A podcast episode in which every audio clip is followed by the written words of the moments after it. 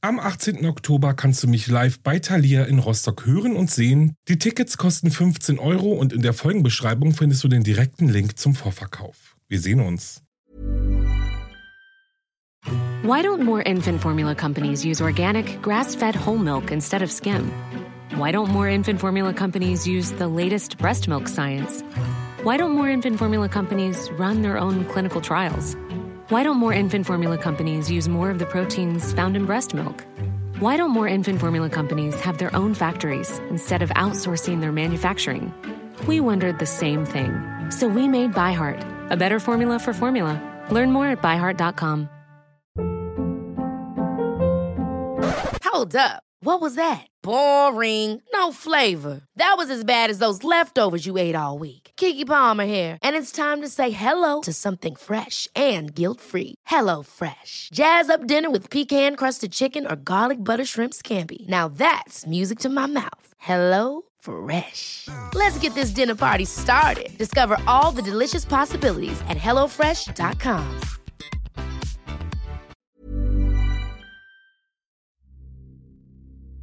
Melanie McGuire, Krankenschwester, liebende Ehefrau und Mutter. Im April 2004 verschwindet Melanies Ehemann spurlos. Trotz umfangreicher Suchmaßnahmen bleibt sein Verschwinden ein Rätsel. Bis seine zerstückelten Überreste verteilt in drei Koffer in der Chesapeake Bay gefunden werden. Diese Entdeckung erschüttert nicht nur Melanie, sondern die ganze Gemeinde. Als die Ermittler tiefer in den Fall eindringen, decken sie ein Netz aus Verrat, Täuschung und kalkuliertem Mord auf, das selbst die erfahrensten unter ihnen fassungslos macht. Und schon bald bröckelt die Fassade der glücklichen Familie, denn Melanie gerät in den Verdacht, etwas mit dem Verschwinden ihres Ehemannes zu tun zu haben. In dieser Folge geht es um die verdrehte Geschichte rund um Melanie McGuire. Es geht um Beweise, und die schockierenden Enthüllungen, die schließlich zu einem der berüchtigsten Mordprozesse der jüngeren Kriminalgeschichte geführt haben.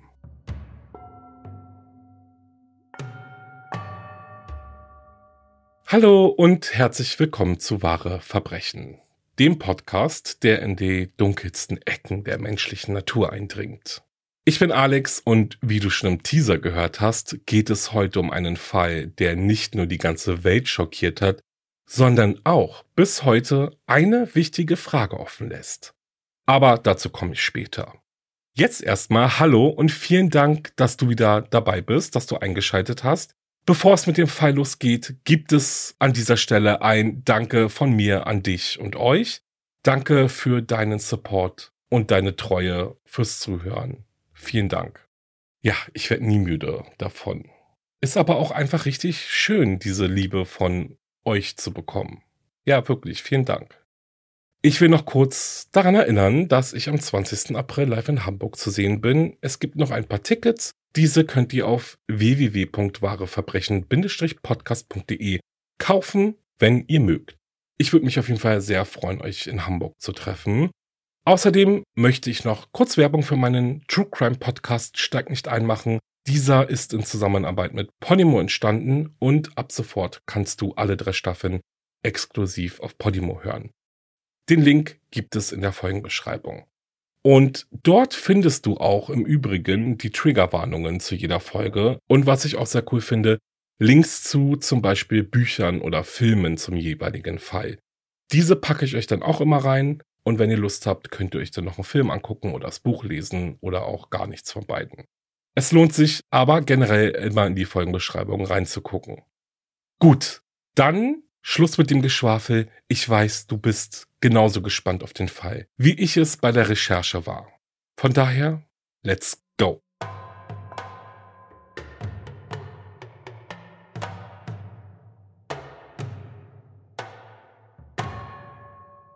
Melanie Lynn Slade wurde am 8. Oktober 1972 in New Jersey geboren. Nach ihrem Abschluss an der Middletown High School South schrieb sie sich an der Rutgers University ein und studierte Psychologie und Mathematik. Beide Fächer schloss sie mit einem Master ab. Anschließend besuchte sie die Charles E. Gregory School of Nursing.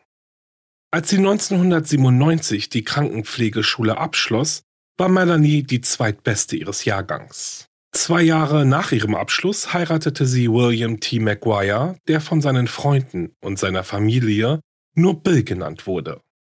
Bill war ein Navy-Veteran und acht Jahre älter als Melanie. Im Jahr 2004 feierten Melanie und Bill ihren fünften Hochzeitstag. Beide waren beruflich erfolgreich. Bill arbeitete als Programmierer und Melanie weiterhin als Krankenschwester. Nachdem sie zwei gemeinsame Kinder bekommen hatten, lebten die McGuires aber immer noch in einer kleinen Wohnung in Woodbridge Township in New Jersey, aber im Mai 2004 hatten sie Pläne, in ein großes Familienhaus im nahegelegenen Warren County zu ziehen.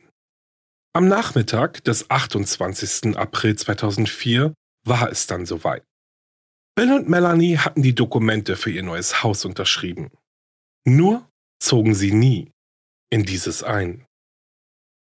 Um 17.37 Uhr an diesem Abend rief Bill McGuire den Gasversorger der Gegend an und bat darum, die Gaslieferung auf die Adresse des neuen Hauses zu übertragen. Zehn Minuten später rief Bill seine besten Freunde an und teilte ihnen mit, dass er und Melanie das Haus gekauft hatten und sie schon bald umziehen würden. Seine Freunde freuten sich für ihn und auch Bill schien sehr zufrieden zu sein. Die Anrufe bei seinen Freunden, die um 17.44 Uhr und 17.59 Uhr getätigt wurden, waren die letzten Anrufe, die von Bills Telefon aus getätigt wurden. Nachdem er den zweiten Anruf um 18.10 Uhr aufgelegt hatte, erhielt Bill einen Anruf des Verkäufers des Hauses, aber er nahm den Hörer nicht ab. Seltsam wie der Verkäufer bemerkte, denn in der Vergangenheit hatte Bill all seine Anrufe immer sehr schnell entgegengenommen, weil er das Haus ja unbedingt sichern wollte. Doch dieses Mal rief er nicht einmal zurück. Trotz einer Beziehung, die oberflächlich betrachtet harmonisch und liebevoll zu sein schien, war die Ehe von Bill und Melanie eine steinige Angelegenheit. Im Jahr 2002 hatte Melanie sich mit Dr. Bradley Miller angefreundet, einem ihrer Kollegen und Vorgesetzten. Wie Melanie war auch Dr. Bradley Miller verheiratet und hatte Kinder. Doch schon bald begannen die beiden eine Affäre, die sie vor ihren jeweiligen Ehepartnern geheim hielten. Im Laufe der Affäre begannen Melanie und Bradley über die Möglichkeiten zu sprechen, zu heiraten und eine eigene Familie zu gründen. Aber keiner von beiden wollte sich mit dem Gedanken auseinandersetzen, die Scheidung in ihrer eigentlichen Ehe einzureichen. Melanie wusste, dass eine Scheidung von Bill teuer werden würde. Und irgendwann erzählte sie Dr. Bradley, dass Bill ihr einmal gedroht hatte, er würde ihre Söhne nehmen und verschwinden, wenn sie jemals die Scheidung einreichen würde. Und auch in Gesprächen mit ihren Freunden und Arbeitskollegen beklagte sich Melanie oft darüber, wie viel Geld eine Scheidung von Bill doch kosten würde. Einer dieser engen Freunde von Melanie war James Finn, mit dem sie auf die Krankenpflegeschule gegangen war. James war schon immer ein bisschen in Melanie verliebt, und obwohl sie seine Gefühle nie erwiderte, beschlossen die beiden, sich weiterhin zu sehen und schickten sich oft E-Mails, um sich gegenseitig über ihr Leben auf dem Laufenden zu halten. Im April 2004 schrieb Melanie James eine E-Mail, in der sie ihm mitteilte, dass ihr Mann anfing, sich seltsam zu verhalten. Vor allem, wenn er trank, was ihrer Meinung nach immer häufiger der Fall war. Sie erzählte James, dass sie sich in Bills Nähe Sorgen um ihr eigenes Wohlergehen macht und machte einen Witz darüber, dass sie eine Waffe kaufen wollte. James ging ernsthaft auf ihre Bedenken ein und erzählte Melanie von den Voraussetzungen für den Kauf einer Schusswaffe. Als Melanie und Bill 2004 ihr neues Haus kauften, war Melanies Affäre mit ihrem Kollegen Dr. Bradley noch immer im vollen Gange. Doch kurz nachdem sie am 28. April die Papiere für das Haus in Warren County unterzeichnet hatten, erzählte Melanie ihren Freunden, dass ihr Mann nach einem heftigen Streit verschwunden war. Sie sagte, sie und Bill seien in einen Streit geraten in dessen Verlauf er sie mit einem Handtuch geknebelt und ihr ins Gesicht geschlagen habe. Als es ihr gelang zu fliehen und sich im Badezimmer einzuschließen, stürmte Bill aus dem Haus und kam seitdem nicht mehr zurück. Noch am selben Tag kontaktierte Melanie dann einige Anwälte vor Ort und besprach mit ihnen den Prozess der Scheidung von Bill aufgrund des Vorfalls von häuslicher Gewalt und anschließend fuhr sie zum Middlesex County Court House, wo sie eine einstweilige Verfügung gegen Bill beantragen wollte. Da das Gericht jedoch sehr voll war, gab sie diesen Plan auf und übernachtete mit ihren beiden Kindern in einem nahegelegenen Hotel, das sie bar bezahlte. Doch damit war dieser 28. April 2004 noch nicht zu Ende gegangen. Denn nachdem Melanie in das Hotel eingecheckt war, setzte sie sich mitten in der Nacht ins Auto und fuhr nach Atlantic City in New Jersey. Denn so wie es scheint, hat sie einen Hinweis auf Bills Aufenthaltsort erhalten. Am 5. Mai 2004 angelte ein Mann von einem Boot aus in der Chesapeake Bay. In der Nähe des Chesapeake Bay Bridge Tunnels sah der Angler einen Koffer auf der Wasseroberfläche treiben. Neugierig fischte er den Koffer aus dem Wasser, öffnete den Reißverschluss und erstarrte vor Schreck. Denn im Inneren des Koffers fand der Mann Teile einer menschlichen Leiche. Zwei abgetrennte Beine. Mehr war nicht in dem Koffer. Keine Notiz, keine Kleidung und auch keine anderen Körperteile. Der Mann alarmierte die nahegelegene Polizeistation und von dem Zeitpunkt an, als die Polizeibeamten den Koffer übernahmen, stellte sich nur noch eine Frage. Wessen Beine befinden sich in dem Koffer? Doch auch ohne weitere Informationen über die Leiche hatte die Polizei bereits jetzt schon genug Beweise, um eine Mordermittlung einzuleiten. In der darauffolgenden Woche sammelte ein Student Müll im Fisherman Island National Wildlife Refuge auf, einer Insel, die weniger als eine halbe Meile von der Eastern Shore of Virginia entfernt ist. Als er an der Küste entlang ging, sah er einen großen Koffer, der an den Strand gespült worden war. Auch der Student ließ sich nicht aufhalten und öffnete den Koffer. Und ihm bot sich das gleiche Bild wie schon dem Angler einige Tage zuvor. Der Koffer enthielt weitere Leichenteile, die, wie sich noch herausstellt, zu demselben Opfer gehören, dessen Beine in der Chesapeake Bay entdeckt worden waren. Dieser zweite Koffer war größer und enthielt den Torso und den Kopf des Opfers. Noch immer im Unwissen, wer die Person in dem Koffer ist, lässt sich durch die gerichtsmedizinische Analyse der Leichenteile zumindest schon einmal die Todesursache des Opfers erkennen. Auf den unbekannten Mann war dreimal geschossen worden. Er erlitt eine Schusswunde im Kopf und zwei in der Brust. Die Leichenteile waren vollständig von ihrem Blut befreit worden, bevor sie sorgfältig in mehrere Müllsäcke verpackt wurden und die insgesamt drei Koffer, in denen sie aufbewahrt wurden, waren identisch. Also nicht identisch, aber sie gehörten zu einem Kofferset. Der einzige Unterschied zwischen den Koffern war jetzt aber, beziehungsweise zwischen den Inhalten der Koffer war, dass einer von ihnen auch eine Decke enthielt, die als Eigentum einer Firma identifiziert wurde, die Krankenhäuser mit Bettwaren beliefert, also mit Decken und Kopfkissen und Bezügen. Die Ermittler hatten also inzwischen die meisten Körperteile des Opfers gefunden. Aber seine Arme fehlten immer noch. Und sie kannten die Identität des Mannes noch immer nicht. Am 16. Mai dann aber wurde der dritte und letzte Koffer der die Arme des Opfers enthielt, an einem ähnlichen Ort wie der erste Koffer gefunden. Die Ermittler nutzten den Kopf des Opfers, um mit Hilfe einer Gesichtsrekonstruktion ein Phantombild zu erstellen. Und dann veröffentlichten sie das Phantombild in der Hoffnung, dass jemand den Mann erkennen und sich melden würde. Und tatsächlich meldete sich jemand, der die Skizze gesehen hatte bei der Polizei in Virginia und teilte ihnen mit, dass es sich bei dem Opfer um einen vermissten Mann namens Willie McGuire alias Bill handelte. Endlich die ersehnte heiße Spur also.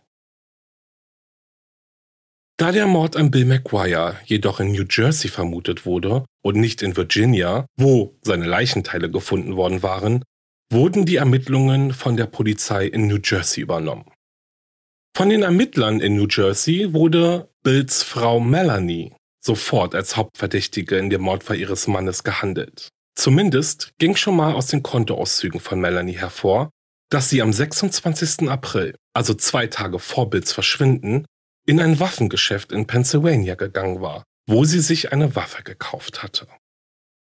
Bill war mit einer Waffe des Kalibers 38 erschossen worden. Und dies war der gleiche Typ, den Melanie an diesem Tag gekauft hatte. Bei den in Bills Körper gefundenen Kugeln handelte es sich übrigens um Wetcutter-Geschosse. Eine Art von Flachmunition, die eigentlich für das Scheibenschießen oder Tontaubenschießen, je nachdem wie man es nennt, gedacht ist. Und jetzt wird's nochmal spannend, denn neben den Kosten für die Pistole wies Melanies Kassenzettel auch aus, dass sie einen zusätzlichen Kauf im Wert von 9,95 Dollar getätigt hatte. Und der Laden, in dem sie einkaufen war, verkaufte nur zwei Artikel zu diesem Preis. Und einer davon war eine Packung Wetcutter-Geschosse. Eine der Kugeln, die Bill getötet hatte, welche noch in seiner Brust steckte, war mit ungewöhnlichen grünen Fasern bedeckt. Die gerichtsmedizinische Untersuchung ergab, dass die Fasern aus einer Polyesterfüllung bestanden, einem Stoff, der häufig bei der Herstellung von Möbeln, wie zum Beispiel Sofas, verwendet wird. Ein kleiner Hinweis, der zweifelsohne zu der Überführung der Hauptverdächtigen führen könnte. Doch in der Wohnung der Maguires mussten die Ermittler feststellen, dass es hier keine Sofas oder Stühle in einem passenden Grünton gab. Nach weiteren Befragungen von Familienmitgliedern aber ergab sich später, dass das Paar bis zu dem Zeitpunkt, an dem Bill verschwand, wohl eine grüne Couch besessen hatte. Nach Bekanntwerden des Mordfalls und der laufenden Ermittlungen meldete sich dann ein Angestellter eines Abschleppunternehmens bei der Polizei und erzählte, dass er am 8. Mai 2004 zu einem Motel in Atlantic City gefahren war, um einen 2002er Nissan Maxima abzuschleppen, der seit mehr als einer Woche unangemeldet auf dem Parkplatz stand. Wie sich herausstellte, gehörte das Auto zu Bill McGuire. Und wie sich noch herausstellte, war es auf dem Motel-Parkplatz abgestellt worden, lange nachdem er bereits tot war. Bei der Durchsicht der Videoaufzeichnungen des Flamingo Motels stellten die Ermittler fest, dass das Auto am 30. April dorthin gefahren worden war. Aber aufgrund der Qualität der Aufnahmen konnten sie nicht feststellen, wer am Steuer saß. Nach Bills Ermordung ging Melanies Leben über ein Jahr lang relativ normal weiter. Sie kümmerte sich liebevoll um ihre und Bills beiden Söhne und versuchte das traurige Schicksal zu überwinden. Am 2. Juni 2005 hatte Melanie ihre Kinder gerade von der Vorschule abgeholt und war auf dem Weg zurück zu ihrem Auto, als sie plötzlich gestoppt und von der Polizei verhaftet wurde. Mehrere Polizeibeamte kamen aus ihren Verstecken in den Büschen in der Nähe hervor und Melanie McGuire wurde ohne Protest in Polizeigewahrsam genommen, bevor sie wegen Mord ersten Grades angeklagt wurde. Ihre Kaution wurde auf 750.000 US-Dollar festgesetzt, die Melanie tatsächlich auch bezahlen konnte. Und auf Anraten ihrer Anwälte entschied sie sich auf nicht schuldig zu plädieren, was die Anklage wegen des Mordes betraf. Nun war es aber so. Kurz nachdem die Kaution bezahlt und Melanie freigelassen worden war, erließ eine Grand Jury mehrere zusätzliche Anklagen und die Kaution wurde auf mehr als zwei Millionen Dollar erhöht. Melanie wurde jedoch trotzdem freigelassen.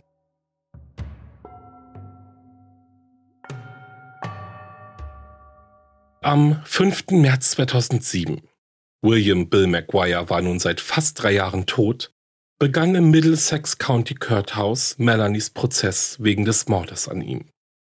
Während des gesamten Prozesses beharrte sie darauf, dass sie ihren Mann nicht ermordet hatte. Und während sie ihre eigene Unschuld beteuerte, erklärte sie dem Gericht auch, dass sich Bills Verhalten in den Monaten vor seinem Tod verändert hatte. Er unberechenbarer geworden war und ein schweres Spielproblem entwickelt hatte.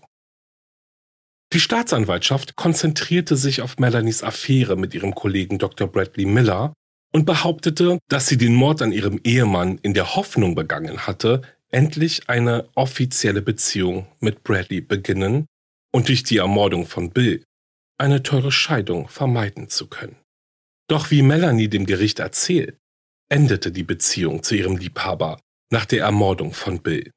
Und Bradley erklärte sich sogar bereit, bei den Ermittlungen gegen Melanie mit den Strafverfolgungsbehörden zu kooperieren und für die Staatsanwaltschaft auszusagen. Während des Prozesses wurden dem Gericht Hunderte von Beweisstücken vorgelegt, darunter Abschriften von Suchvorgängen und Internetverläufen auf Melanies persönlichen Computer. Und bei der Gerichtsverhandlung sagte Jennifer Seymour, eine Computerexpertin, die für die Polizei arbeitete, darüber aus, was sie bei ihrer Untersuchung von dem Computer gefunden hatte. Im Jahr 2004, zwischen dem 11. April und dem 26. April, hatte Melanie eine Reihe von Google-Suchanfragen gestellt, die ein starkes Interesse an Gift zeigten. Darunter die Suchanfragen nicht nachweisbare Gifte, sofort wirkendes Gift, sofort wirkendes nicht nachweisbares Gift, Morphiumvergiftung, Pestizid als Gift, Insulin als Gift und wie man an Chloroform rankommt. Sie hatte auch nach Informationen über verschiedene Beruhigungsmittel wie Barbiturate und Chloralhydrat gesucht. Neben einer Reihe von Suchanfragen zum Thema Gift hatte Melanie auch mehrere Google-Suchanfragen zu Waffengesetzen in verschiedenen Bundesstaaten gestellt, wie man in New Jersey eine Pistole kauft und einmal suchte sie bei Google sogar danach, wie man einen Mord begeht. Eine der Suchanfragen, die die Ermittler aber am meisten beschäftigte, war die Suche nach der Substanz mit dem Namen Chloralhydrat. Chloralhydrat ist ein farbloses Beruhigungsmittel, bei dessen Einnahme eine entspannende und hypnotisierende Wirkung einsetzt. Als die Polizei Bill McGuires Auto durchsuchte, fand sie in seinem Handschuhfach eine verschreibungspflichtige Flasche dieses Medikaments sowie eine medizinische Spritze, die in Marke und Größe den Spritzen entsprach, die auch an Melanies Arbeitsplatz in einem Krankenhaus verwendet wurden. Die Flasche mit Chloralhydrat erregte sofort die Aufmerksamkeit der Polizei. Denn obwohl das Medikament manchmal gegen Schlaflosigkeit verschrieben wird, war es nicht das Mittel der naja, ich sage mal, ersten Wahl, wenn es um Schlafprobleme ging. Und damit war die Verwendung also relativ ungewöhnlich. Das andere Ungewöhnliche war dann aber noch Folgendes. Das Rezept für das Medikament wurde nicht auf den Namen eines der beiden McGuires ausgestellt. Stattdessen lautete es auf den Namen einer Patientin an Melanies Arbeitsplatz, Genauer genommen handelt es sich um eine Patientin, die von ihrem Affärenpartner Dr. Bradley Miller behandelt wurde. Das Rezept war am 28. April ausgestellt und kurz nach 8.30 Uhr eingelöst worden. Dem Tag, an dem Bill getötet wurde. An diesem Tag hatte Melanie ihre Söhne um 8.20 Uhr in der Kita abgeliefert. So, dass es möglich war, dass sie die acht Minuten, die sie brauchte, um das Rezept gegen 8.30 Uhr in der Walgreens Apotheke einzulösen, mit dem Auto gefahren war. Und obwohl es so aussah, als hätte Dr. Bradley Miller das Rezept für Chloralhydrat ausgestellt, bestritt dieser jedoch vehement, dass er das Rezept ausgestellt hatte. Also wurde nun ein forensischer Schriftsachverständiger hinzugezogen und dieser analysierte das Rezept. Nachdem er die Handschrift mit der von Dr. Bradley Miller verglichen hatte, kam der Experte dann zu dem Schluss, dass jemand anderes das Rezept unterschrieben hatte. Der Experte konnte aber nicht bestätigen, dass Melanies Handschrift mit der Unterschrift auf dem Rezept übereinstimmte. Er konnte aber auch nicht ausschließen, dass sie diejenige war, die es unterschrieben hat. Die Wahrscheinlichkeit, dass Melanie das Rezept unterschrieben hatte, wurde aber von der Stationsleitung irgendwie bestätigt. Denn sie bestätigte, dass Krankenschwestern wie Melanie befugt sind, Rezepte zu unterschreiben. Und dass Melanie in der Vergangenheit mehrere Rezepte für Dr. Miller unterschrieben hatte und der Geschäftsführer der Klinik erklärte, dass es sehr selten vorkommt, dass die Ärzte seines Krankenhauses ihren Patienten Chloralhydrat verschrieben. Im weiteren Verlauf wurde die eigentliche Patientin, also auf dessen Namen das Rezept ausgeschrieben wurde, von den Strafverfolgungsbehörden kontaktiert und bei der Gerichtsverhandlung sagte sie aus, dass zwar ihr vollständiger Name und ihr Geburtsdatum korrekt auf dem Rezept vermerkt waren, sie aber niemals von jemandem Chloralhydrat verschrieben bekommen hatte. Schon gar nicht von Dr. Miller. Sie bestätigte auch, dass sie nie ein Rezept in der Walgreens Apotheke in Edison eingelöst hatte. Neben dieser Aussage aber gab es auch ein weiteres Detail auf dem Rezept, das gefälscht worden war. Denn während die meisten Ziffern der Telefonnummer der Patientin stimmten, war eine Ziffer geändert worden, sodass sie von der Apotheke wegen des Rezepts nicht weiter kontaktiert werden konnte. Aufgrund des gefälschten Rezepts behauptete die Staatsanwaltschaft also nun, Melanie habe sich absichtlich ein Rezept für das Beruhigungsmittel besorgt, das sie dann bei Walgreens eingelöst hatte, unmittelbar nachdem sie ihre Söhne im Kindergarten abgegeben hatte. An diesem Abend hatte sie dann Bill mit der farblosen Flüssigkeit betäubt, indem sie das Medikament in eines seiner Getränke schüttete. Nach der oralen Einnahme von Chloralhydrat tritt der Höhepunkt der sedierenden Wirkung innerhalb einer halben Stunde ein. Was bedeutet, dass Bill je nach Dosis entweder das Bewusstsein verloren hätte oder sehr kurz nach dem Konsum stark beeinträchtigt gewesen wäre. In dieser Zeit soll Melanie die Gelegenheit genutzt haben, ihren Mann zu erschießen, wobei sie ein Kissen als provisorischen Schalldämpfer für die Waffe benutzte. In der Verhandlung behauptete die Staatsanwaltschaft, Melanie habe die Spritze und die Chloralhydratflasche absichtlich in Bills Handschuhfach gelassen, weil sie wusste, dass sie leicht gefunden werden würden. Sie hatte mehreren ihrer Freunde erzählt, dass sie glaubte, Bill würde Drogen nehmen. Und durch das Zurücklassen des Beruhigungsmittels in seinem Auto war es möglich, dass die Ermittler glauben würden, Bill wäre abhängig gewesen sollten sie seine Überreste finden und auf Drogen testen, was sich ja wiederum strafmildernd auswirken könnte. Sollte Melanie denn die Täterin sein, wohl bemerkt. Bei der Durchsuchung von Bits Auto hatten die Ermittler auch das Fahrzeug abgesaugt, um Spuren zu sammeln.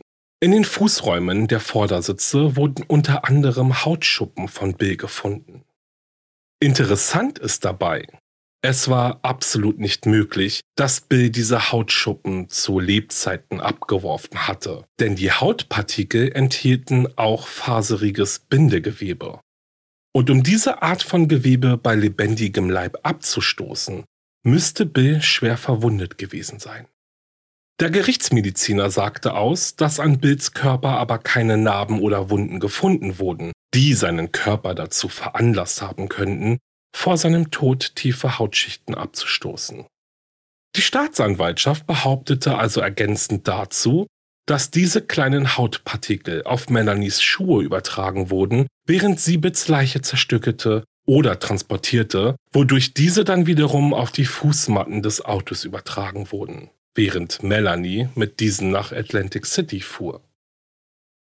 Während des Prozesses wurden weitere Beweise und Indizien vorgelegt, die Melanie mit der Zerstückelung und Entsorgung von Bills Leiche in Verbindung brachten. In allen drei Koffern waren Bills Überreste in mehrere Müllsäcke eingewickelt, die mit Klebeband fest verschlossen wurden. Die Staatsanwaltschaft stellte fest, dass Melanie beim Auszug aus der Wohnung, die sie mit Bill geteilt hatte, seine Kleidung in Müllsäcken gesammelt hatte, die sie dann einem Freund gab, der ihr beim Umzug half. Der Freund hat die Säcke mit Bills Kleidung nie entsorgt und sie wurden später von der Polizei als Beweismittel sichergestellt. Gerichtsmediziner verglichen dann die Industriemüllsäcke, in die Bills Körperteile eingewickelt waren, mit den Müllsäcken, die Melanie später zum Verpacken seiner Kleidung benutzt hatte. Und Frank Ruiz, ein Chemiker, der sich auf die Technologie und Herstellung von Plastiksäcken spezialisiert hat, sagte in der Verhandlung über die Ergebnisse aus. Frank Ruiz erklärte dem Gericht, dass die Analyse der Plastiktüten ergab, dass die beiden miteinander verglichenen Müllsäcke nicht nur auf derselben Produktionslinie hergestellt worden waren, sondern auch am selben Tag. Und sehr wahrscheinlich sogar innerhalb derselben Stunde. Was darauf hindeutet, dass die Müllsäcke aus demselben Paket stammen und von derselben Person gekauft wurden. Ein Gerichtsmediziner der Staatspolizei ergänzte diese Aussage und erklärte, dass die Müllsäcke Markierungen von Maschinen aufwiesen, die bestätigten, dass sie mit genau denselben Werkzeugen hergestellt worden waren. Und jetzt mal Hände auf den Tisch. Es deutet wirklich alles darauf hin, dass der oder die Mörderin von Bill McGuire seine Leiche in Müllsäcke entsorgt hatte, die aus derselben Quelle stammten wie die Müllsäcke in Melanies Wohnung. Das kann man wohl definitiv sagen. Und es deutet doch alles darauf hin, dass Melanie tatsächlich die Mörderin ihres Ehemannes ist. Und genau dieser Verdacht wird jetzt noch einmal etwas mehr bestätigt.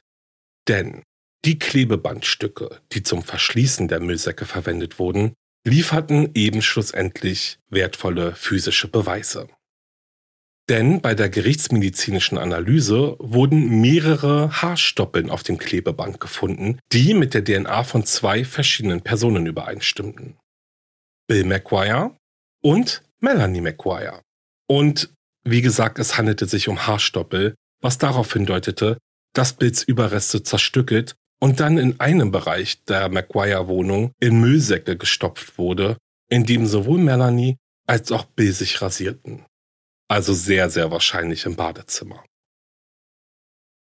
Aber wenn Bill im Badezimmer der Wohnung zerstückelt worden wäre, dann hätte dieser Vorgang ja sehr wahrscheinlich eine beträchtliche Menge an Beweisen hinterlassen.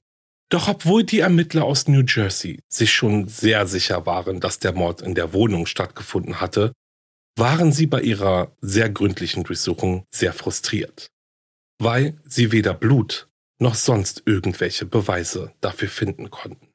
Ein Kriminologieprofessor beschrieb die Suche nach den forensischen Beweisen damals so. Sie verteilten das Luminol und rissen auch Teile der Wände ein. Sie haben die Rohrleitung herausgezogen und den Boden hochgezogen. Sie haben den Ort mehrmals auf den Kopf gestellt. Und sie konnten keinerlei forensische Beweise finden, die belegen, dass es sich um einen Tatort handelte. Mit anderen Worten, entweder war Melanie bei der Entsorgung der Leiche ihres Mannes super, super reinlich und gründlich oder Bill wurde nicht in der Wohnung ermordet und dann kann es sehr gut sein, dass Melanie tatsächlich nichts mit dem Mord an ihrem Ehemann zu tun hat. Doch die McGuire-Wohnung war nicht völlig frei von Beweisen, die darauf hindeuteten, dass Bill dort getötet worden war.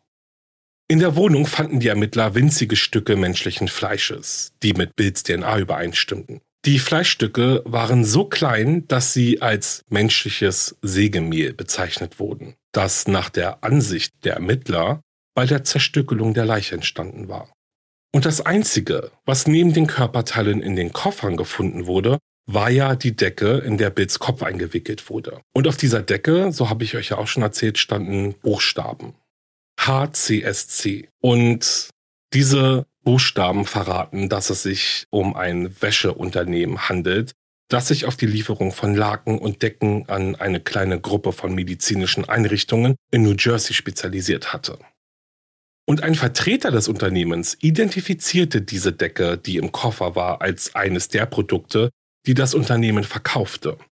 Und er bestätigte, dass eine der Kliniken, die HCSC mit Wäsche beliefert, eben Melanie McGuires Arbeitsplatz war. Der Staatsanwaltschaft zufolge hatte Melanie geplant, es so aussehen zu lassen, als hätte Bill sie und die Kinder plötzlich verlassen, in der Hoffnung, dass sie seinen Mord vertuschen könnte. Am 29. April 2004 erhielten Bills Vorgesetzte am frühen Morgen eine E-Mail von ihm, in der einfach stand, ich bin heute krank. Bill hatte die E-Mail mit seinem BlackBerry verschickt. Demselben BlackBerry, welches später in seinem verlassenen Auto gefunden wurde. Aus den Aufzeichnungen des Telefons ging außerdem hervor, dass eine der E-Mails nicht gesendet werden konnte, da eine falsche E-Mail-Adresse eingegeben worden war. Und einer von Bills Mitarbeitern sagte aus, dass er sich sicher ist, dass Bill die E-Mail an die richtige Adresse geschickt hätte, wenn er derjenige gewesen wäre, der sie verschickt hätte. Am nächsten Tag erhielt einer von Bills Freunden in Virginia dann einen Anruf von Bills Telefon. Die Staatsanwaltschaft behauptete jedoch, dass Melanie wieder einmal Bills Telefon benutzt hatte, um Beweise dafür zu sammeln, dass er angeblich noch am Leben war. Der Freund sagte aus, dass er jedes Mal, wenn Bill ihn anrief, eine Nachricht der Mailbox hinterließ, wenn jemand abnahm. Dieses Mal aber war keine Nachricht hinterlassen worden. Melanies mehrfache Besuche in Atlantic City nach dem Verschwinden ihres Mannes wurden zu einem zentralen Thema des Prozesses. Bei Melanies erster polizeilicher Befragung erzählte sie dem Detective, wie Bill sie überfiel und dann die Wohnung verließ, während er ihr sagte, du wirst mich nie wiedersehen. Während dieser ersten Vernehmung erzählte Melanie dem Detective, dass Bill ein Glücksspielproblem hatte und oft nach Atlantic City reiste, um zu spielen. Sie erwähnte auch, dass Bill die Angewohnheit hatte, Dinge zu sagen, die Leute verärgerte. Und deutete an, dass Bill und sein verschwundenes Auto in Atlantic City gefunden werden könnten. Der Detective fragte Melanie dann, ob Bill das Mautsystem Easy Pass benutzte, welches auf einigen der östlichen Mautstraßen verwendet wird. Melanie antwortete, dass Bill zwar manchmal EasyPass benutzte, aber nicht regelmäßig. Und während dieses Gesprächs verschwieg Melanie absichtlich, dass sie mit Sicherheit wusste, dass Bills Auto in Atlantic City war, weil sie es kurz nach seinem Verschwinden dort hingefahren und auf dem Motelparkplatz abgestellt hatte, wo es ja dann später abgeschleppt wurde. Denn Bills Auto wurde von der Polizei erst ein paar Tage nach dem Gespräch mit Melanie entdeckt. Sobald Melanie die Meldung in den Nachrichten sah, dass Bills Nissan gefunden worden war, führte sie ein Gespräch mit ihrem Liebhaber bzw. Ex-Liebhaber Dr. Bradley Miller, in dem sie gestand, dass sie am Tag nach dem Verschwinden ihres Mannes spät in der Nacht nach Atlantic City gefahren war. In der Hoffnung, entweder ihn oder sein Fahrzeug ausfindig machen zu können. Dann erzählte sie ihm, dass sie den Nissan Maxima tatsächlich auf einem Casino-Parkplatz gefunden hatte. Weil sie wütend auf Bill war, fuhr sie den Wagen etwa anderthalb Meilen zum Flamingo Hotel und ließ ihn dort stehen. Danach, so behauptet sie, habe sie ein Taxi zurück zu ihrem eigenen Auto genommen. Als Dr. Bradley Miller der Polizei von Melanies Behauptungen erzählte, konnten sie jedoch keine Beweise dafür finden, dass diese Geschichte stimmte. Nach Melanies eigener Aussage war sie am 30. April, dem Tag nach ihrer Reise nach Atlantic City, zum Gericht gegangen, um eine einstweilige Verfügung gegen ihren Mann zu erwirken. Als sie vor dem Richter aussagte, um die einstweilige Verfügung zu erhalten, gab sie an, dass sie keine Ahnung hatte, wo Bill sich aufhielt.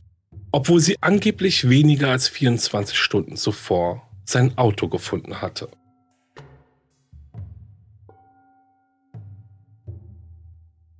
Kommen wir jetzt aber zurück zum Prozess. Denn die Staatsanwaltschaft brachte auch die Tatsache zur Sprache, dass Melanie am 1. Mai ein zweites Mal nach Atlantic City gefahren war. Bei dieser zweiten Fahrt fuhr sie Berichten zufolge spät in der Nacht los und hatte Michael Caporaro, ihren Stiefvater, als Fahrer dabei. Der Staatsanwaltschaft zufolge sollte die Fahrt dazu dienen, zusätzliche Beweise zu sammeln, die die Ermittler davon überzeugen sollten, dass Bill sie verlassen hatte, um nach Atlantic City zu fahren und dort in den Casinos zu spielen.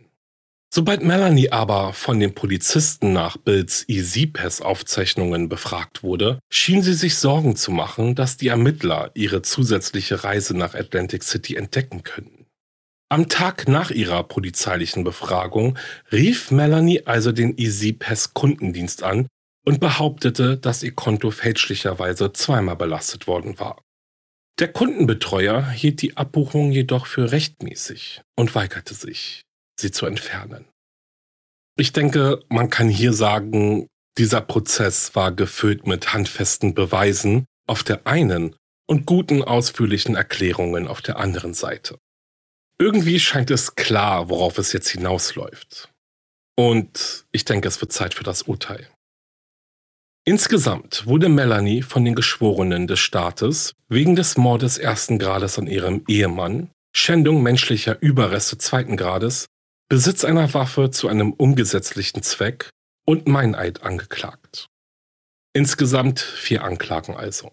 Nach einem dreimonatigen Prozess mit 80 Zeugen, die insgesamt 23 Tage lang aussagten, darunter mehr als 20 Zeugen, die als Experten auf ihrem Gebiet eingestuft wurden und mehreren hundert Beweisstücken, berieten die Geschworenen weitere drei Tage lang über all das, was sie gehört und gesehen haben.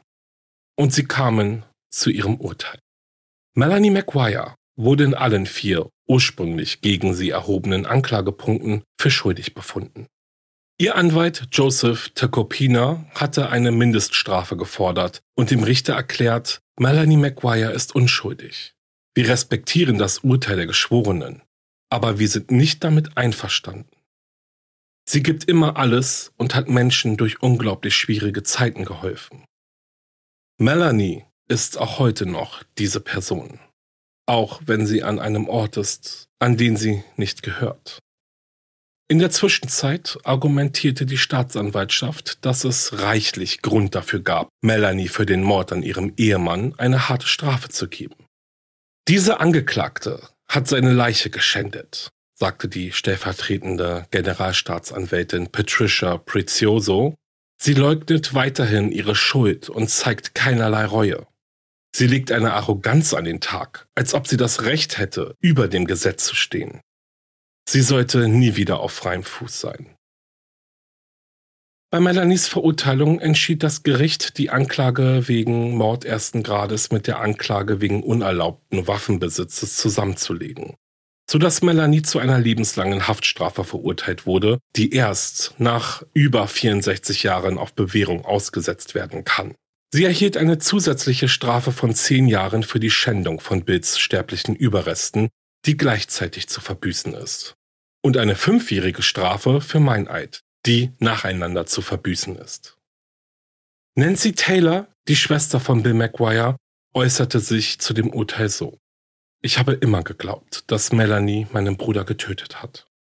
Sie hatte keinerlei Gewissensbisse, dass er tot ist. Sie ist ein schrecklicher Mensch.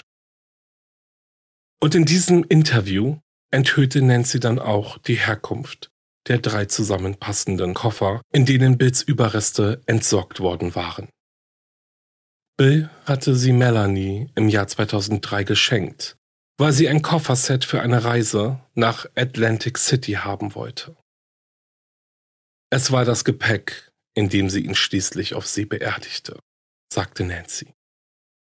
Doch trotz des Schuldspruchs und der lebenslangen Haftstrafe lässt der Mord an William Bill McGuire viele Fragen offen. Auch wenn es erstmal nicht so scheint, denn es spricht alles gegen Melanie. Und ich denke, es lässt sich auch nicht anzweifeln, dass sie die Mörderin ihres Ehemannes ist. Doch die Frage, die sich immer wieder stellt, ist, ist sie wirklich die einzige Täterin? Bills Leiche war mit viel Geschick zerstückelt worden. Und der Gerichtsmediziner kam zu dem Schluss, dass seine Mörderin die Tat wahrscheinlich nicht alleine ausführen konnte, sondern dass Melanie von jemandem geholfen wurde, der über fundierte medizinische Kenntnisse verfügte.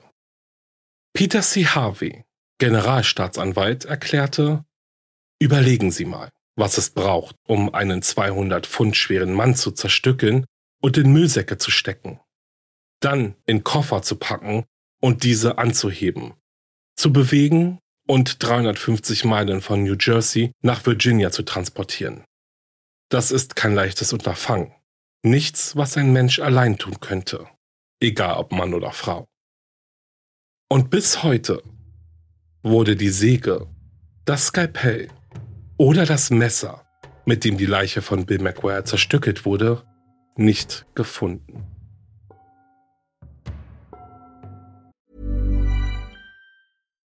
Here's a cool fact a crocodile can't stick out its tongue. Another cool fact you can get short term health insurance for a month or just under a year in some states. United Healthcare short term insurance plans are designed for people who are between jobs, coming off their parents' plan, or turning a side hustle into a full time gig. Underwritten by Golden Rule Insurance Company, they offer flexible, budget friendly coverage with access to a nationwide network of doctors and hospitals.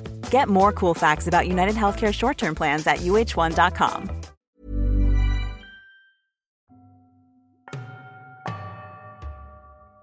Und das war's mit dem Fall und somit willkommen im Outro. Hier lasse ich euch ja immer noch ein paar Gedanken zu dem Fall zurück, was ich persönlich ja immer sehr spannend finde.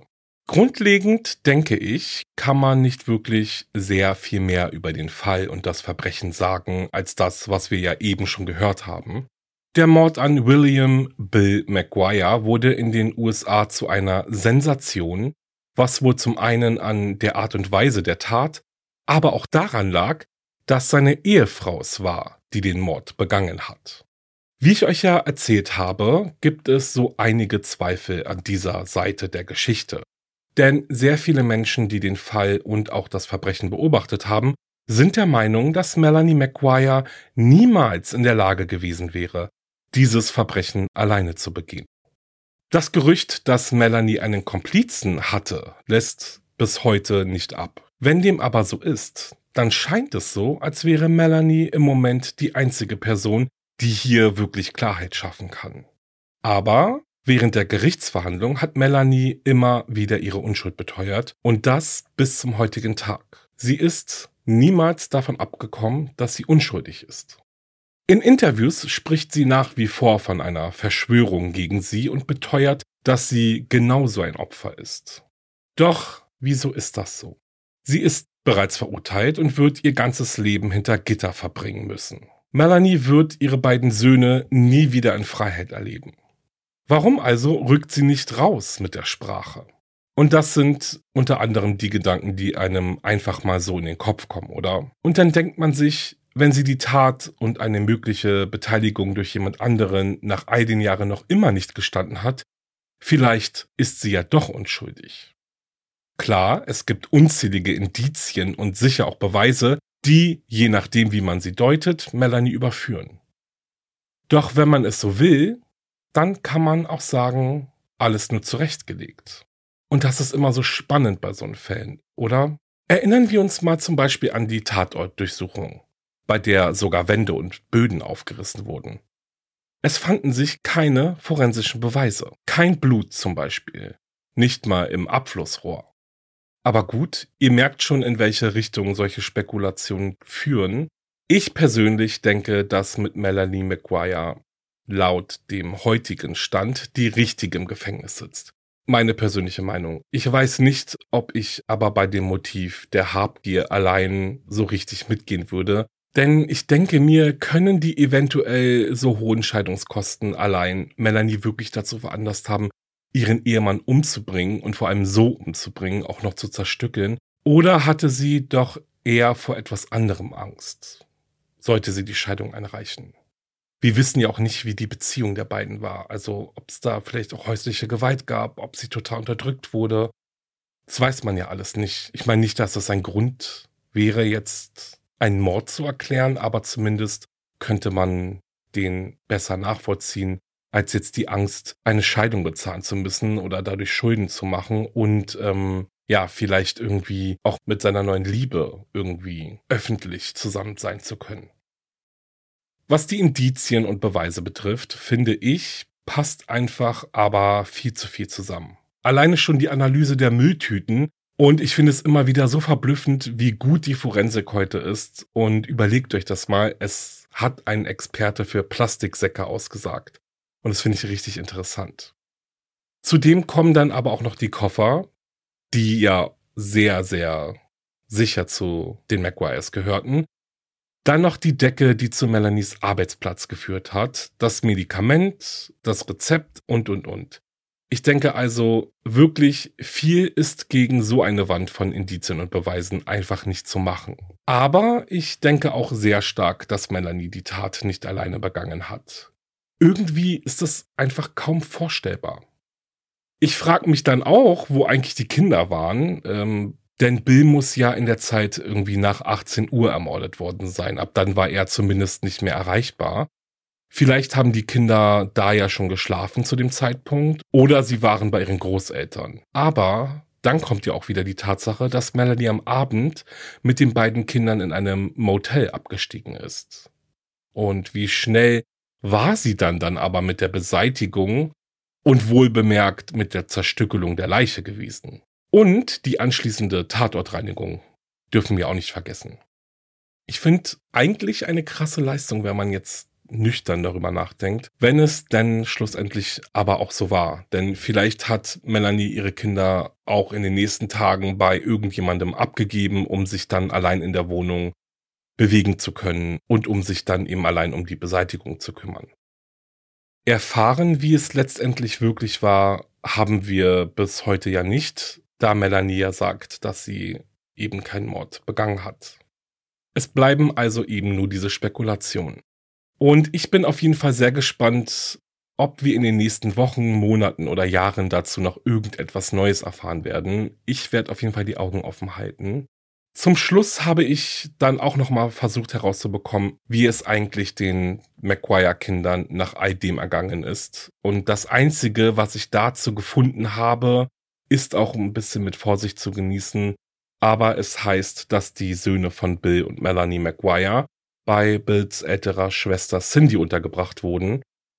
Die beiden Söhne lebten dann gemeinsam mit ihrer Tante ihrem Onkel und deren zwei Kindern in Franklin Lakes. Und es heißt, dass eines der beiden Maguire-Kinder mit einer Form der Autismus-Spektrumstörung diagnostiziert wurde. Inwieweit das jetzt aber stimmt, nochmal kann nicht gesagt werden, da die Namen der beiden Söhne nie in die Öffentlichkeit gekommen sind, um ihnen natürlich ein unbeschwertes Leben zu ermöglichen. Es heißt dann auch, dass die beiden Söhne seit der Verhaftung ihrer Mutter im Jahr 2007, zu dessen Zeitpunkt sie fünf und sieben Jahre alt waren, keinen Kontakt mehr zu Melanie hatten. Okay, und damit verabschiede ich mich bei euch. Das waren jetzt so ein bisschen meine Gedanken. Ich bin gespannt, was ihr denkt. Guckt bei Instagram vorbei, guckt bei Spotify vorbei. Da mache ich immer eine Umfrage und ja, schreibt mir natürlich auch gerne. Ich würde mich auch sehr darüber freuen, wenn du und ihr wahre Verbrechen eine Bewertung schreibt und ein paar Sterne und Herzen vergebt. Folge mir auch gerne auf Instagram. Da gibt es immer ein paar News, Bilder zu den Folgen und du kannst da auch bald mal wieder was richtig Cooles gewinnen. Such da einfach nach wahre Verbrechen Podcast und drücke auf Folgen. Das war super cool. Und nicht vergessen, am 20. April 2024 bin ich live in Hamburg zu sehen. Im Gepäck habe ich natürlich einen neuen und sehr spannenden Kriminalfall. Tickets gibt es unter anderem auf www.wahreverbrechen-podcast.de. Vielleicht sehen wir uns ja. Und wenn du dir die Zeit bis zur neuen Folge vertreiben möchtest, dann hör auch gerne in meinen Podcast Steck nicht ein rein. Ein spannender True Crime Hörspiel Podcast von mir und Podimo den Link findest du in der Folgenbeschreibung. Gut, dann würde ich sagen, pass gut auf dich auf und bis zur nächsten Folge. Bleib sicher. Ciao.